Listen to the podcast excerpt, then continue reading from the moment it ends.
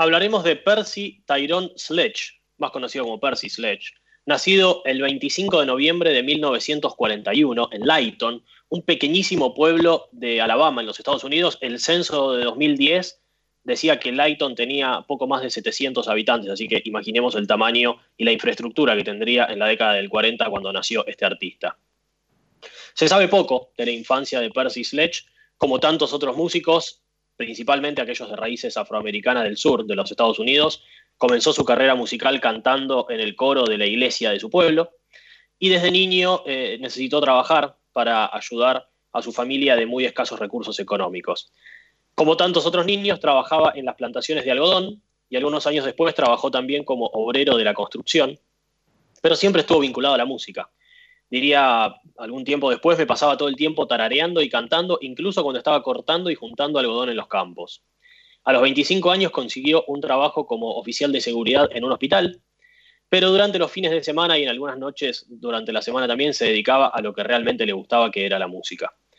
Actuaba en pequeños bares de la zona de donde vivía, con su grupo, con The Squires Combo, así se llamaba, y cantaba cualquier estilo de música. Hacía covers de los Beatles, de Elvis Presley, de James Brown, de tantos otros, etc.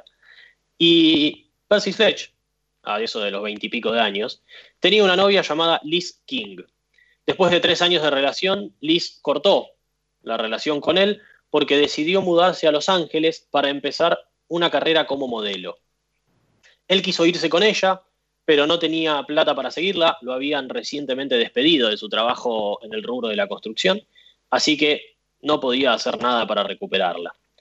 Poco tiempo después, en un bar, durante una de esas presentaciones que hacía con su banda, el recuerdo de su exnovia no dejaba de darle vueltas en la cabeza y él no lograba concentrarse en el escenario y fue por eso que le pidió a Calvin Lewis, el bajista, y a Andrew Wright, el tecladista, que tocaran una base de blues medio lenta, eh, lo que ellos quisieran, que él quería hacer algo.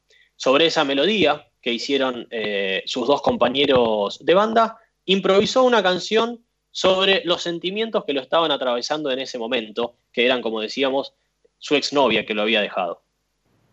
Entre el público estaba Quinn Ivy, un productor musical, que tenía un estudio de grabación y una disquería, y cuando terminó el show de la banda, Ivy se acercó a Percy y le dijo, si querés grabar un disco avísame, me encanta la melodía de esa canción que hicieron, y Percy Sledge por supuesto no podía dejar pasar esa oportunidad, por lo que se puso a trabajar en esa canción.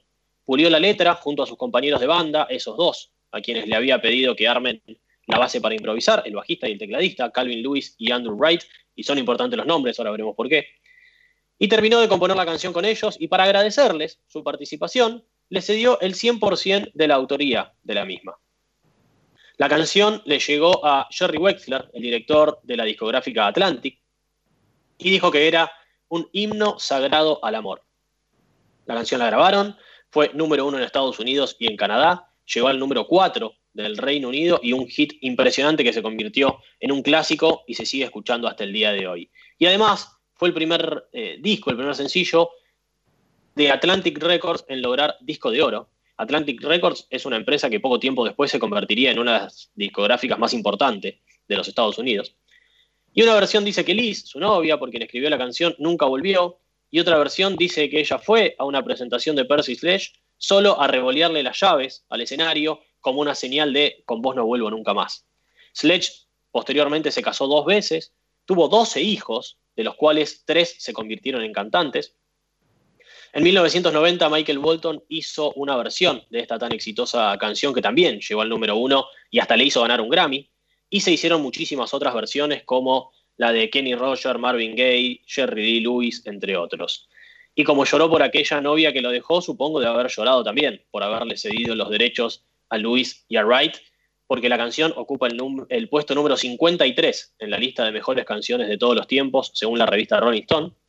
Percy Sledge continuó en el mundo de la música, falleció en el año 2015 a los 73 años con una carrera musical que no fue súper exitosa ni mucho menos, pero sí compuso una de, las declaraciones de amor más importantes de la historia y cuya letra nos atraviesa absolutamente a todos, aquellos que quieran buscarla después, incluso en su traducción al español, me darán la razón.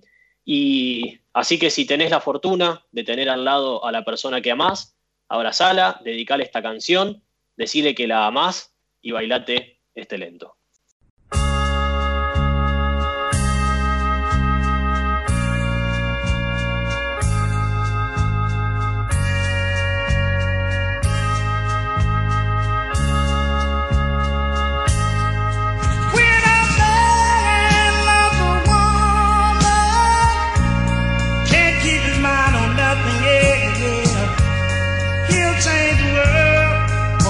thing.